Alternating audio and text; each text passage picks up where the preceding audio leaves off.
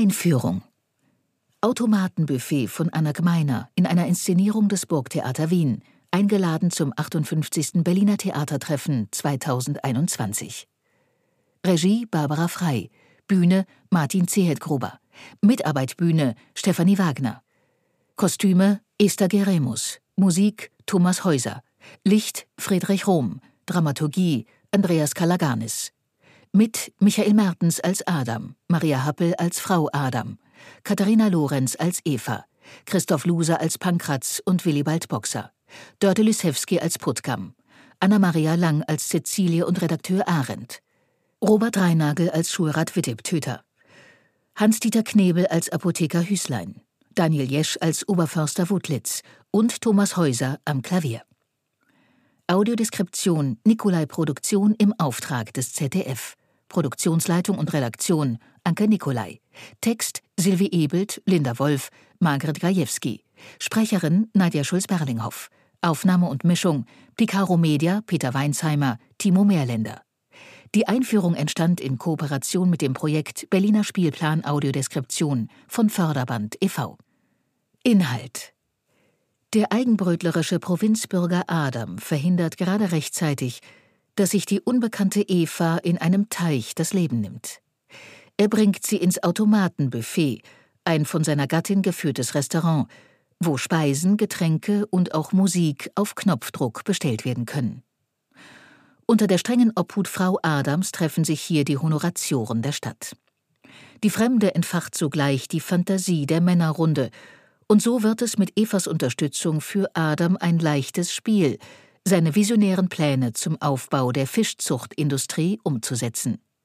Dem ersehnten wirtschaftlichen Aufschwung dürfte nichts im Wege stehen, doch mit Evas kalkuliertem Einsatz von Gefühlen entlarvt sich auch die Doppelmoral der örtlichen Verantwortungsträger.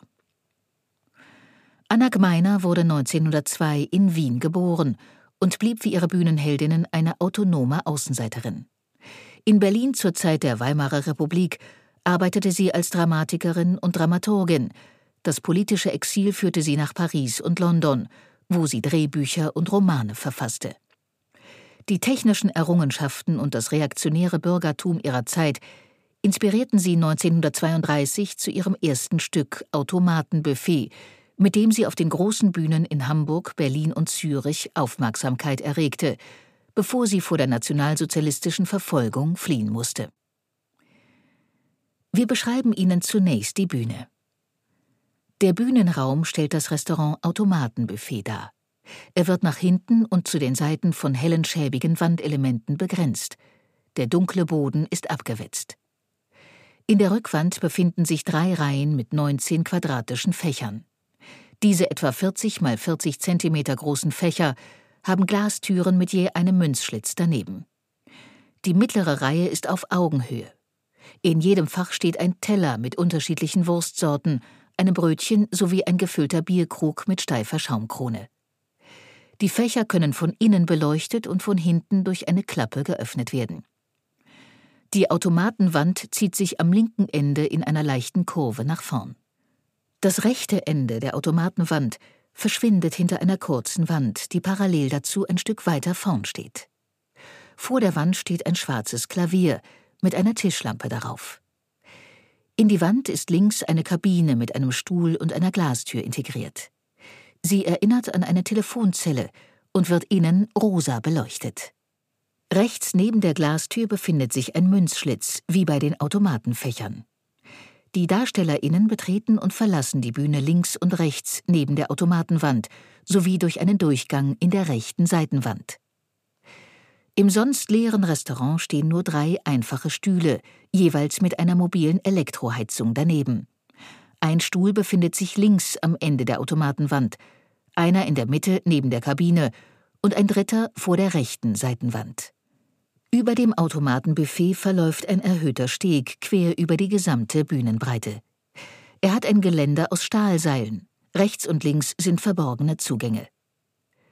Ein schwarzer Vorhang wird vor der Bühne hochgefahren oder gesenkt und verdeckt entweder die untere Bühnenhälfte mit dem Automatenbuffet oder den Steg darüber. Außerdem gibt es noch eine durchscheinende schwarze Gase. Wenn sie herabgelassen ist, wirkt das Geschehen dahinter etwas verschwommen. Durch verschiebbare helle abgenutzte Wandelemente werden weitere Räume kreiert. Im Billardzimmer verdeckt eine Wand die Automatenfächer dahinter.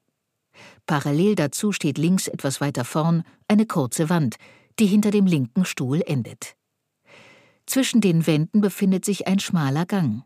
Mittig vor der Rückwand befindet sich der Billardtisch, die Längsseite zeigt nach vorn.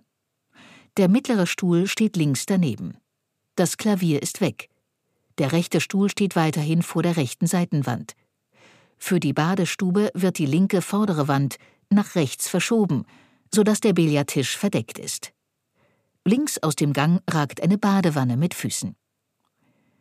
Wir stellen Ihnen nun die Figuren vor. Michael Mertens als Adam. Adam hat dunkles, zurückgekämmtes Haar, einen Schnauzbart und eine Brille. Zu einem schwarzen Sakko trägt er ein weißes Hemd und eine dunkelblaue Hose. Maria Happel als Frau Adam. Die füllige kleine Frau Adam trägt ihr dunkles Haar mit dichtem Pony zu einem hohen Dutt. Sie hat ein ärmelloses Wickelkleid mit blau-schwarzem Paisley-Muster an und schwarze Fellpantoletten. Katharina Lorenz als Eva. Eva ist schlank, hat langes brünettes Haar und ein fein geschnittenes Gesicht mit blauen Augen und geschwungenen Lippen.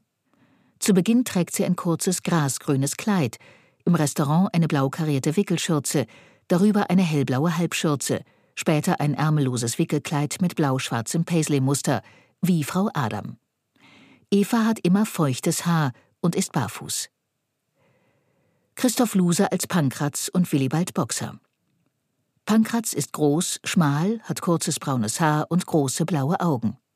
Zu einem dunkelgrünen Pullover trägt er eine grün-schwarz karierte Hose und silberne Slipper. Als Willibald Boxer ist sein Haar nach hinten gegelt. Er hat einen schmalen Oberlippenbart und eine Brille mit Goldrand. Unter seinem engen schwarzen Nadelstreifenanzug trägt er ein bunt kariertes Hemd, die oberen Knöpfe sind offen. Putgam wird von der Schauspielerin Dörte Lysewski gespielt. Er hat einen rotblonden Pferdeschwanz, ein schmales Gesicht und kleine blaue Augen. Die Ärmel seines hellblauen Hemds sind hochgekrempelt, seine weite grüne Stoffhose ist zu kurz und hochgezogen. Aus seinen braunen Slippern lugen weiße Socken. Auf dem Rücken trägt Putkam einen kurzbeinigen Holzstuhl, wie einen Rucksack, die Sitzfläche unter dem Po. Anna-Maria Lang als Cäcilie und Redakteur Arendt. Als Cäcilie hat sie dichte blonde Locken und trägt ebenfalls eine blau karierte Wickelschürze, darüber eine hellblaue Halbschürze. Ihre Füße stecken in schwarzen, klobigen Kellnersandalen. Ihre Brüste und der Po sind üppig ausgestopft. Arendt ist schmächtig, hat kurzes schwarzes Haar und trägt eine Brille mit Goldrand sowie ein grau kariertes Jackett zu einer graublauen Hose. Robert Reinagel als Schulrat Wittib Töter. Wittib Töter ist kräftig, hat rotbraunes Haar, einen grauen Backenbart und trägt einen blauen Dreiteiler mit gleichfarbigem Hemd. Hans-Dieter Knebel als Apotheker Hüslein. Sein weißes Haar ist nach vorn gekämmt, er hat blaue Augen und eine große Nase.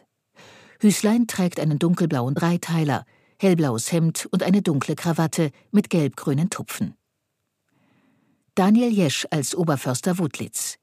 Er ist groß und stattlich. Sein braunes Haar ist seitlich gescheitelt. Er hat einen Vollbart. Wudlitz trägt ein hellblaues Hemd mit aufgedruckten Hirschen, Jackett und Krawatte in dunkelblau und eine blaue Hose. Thomas Häuser am Klavier. Der Pianist hat braunes, strubbeliges Haar, trägt einen schwarzen Anzug und ist barfuß.